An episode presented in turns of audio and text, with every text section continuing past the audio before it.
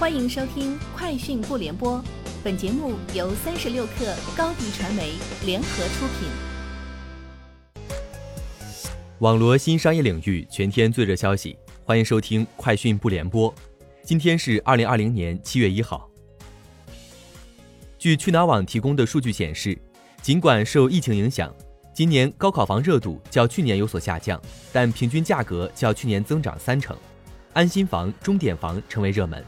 今年七月六号至十号期间，北京各考点周边酒店价格较去年高考期间价格增长三成，个别酒店涨幅达到五成。三十六氪获悉，六月三十号，幺二三零六联合支付宝宣布，幺二三零六官方支付宝小程序正式上线。这是继幺二三零六官网及 App 外的首个站外官方服务渠道。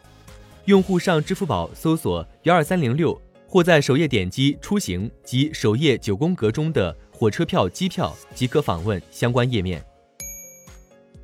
近日，同城艺龙上线住宿业供应链平台“同一商城”，其运营模式和线上超市模式类似。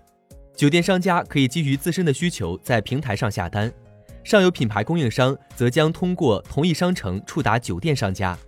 目前，同一商城的业务范围已拓展至全国三百多个城市。近两千家供应商合作伙伴。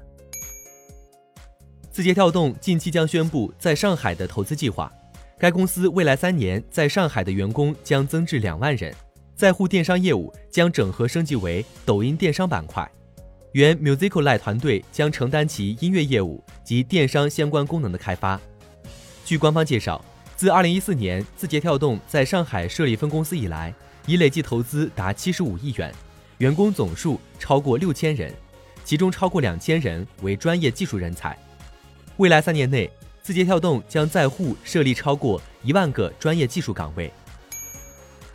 据 Sensor Tower 发布的全球 App 上半年榜单，抖音及其海外版 TikTok 的下载量达六点二六亿次，名列全球第一。在苹果和谷歌系统内产生收入为四点二一亿美元，列全球第三。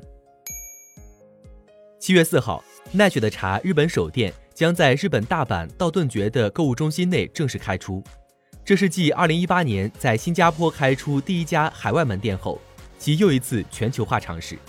该门店占地二百平方米，在产品方上不仅提供霸气橘子、霸气芝士草莓等国内消费者较为熟悉的产品，还有多款具有本地特色的新品，如抹茶卡士达、章鱼烧面包等。奈雪的茶方面表示，进军日本是因为奈雪希望成为茶文化走向世界的创新者和推动者。据外媒报道，爆料人士透露，苹果正研究在 iPhone 上运行 macOS，这将允许用户将 iPhone 接入扩展坞或显示器，让手机具有完整的桌面体验。爆料人士称，iPhone 运行 macOS 百分之九十五确定会来，但不是百分之百。以上就是今天节目的全部内容，明天见。欢迎添加小小客微信 xs 三六 kr 加入三十六课粉丝群。高迪传媒为广大企业提供新媒体短视频代运营服务，商务合作请关注微信公众号高迪传媒。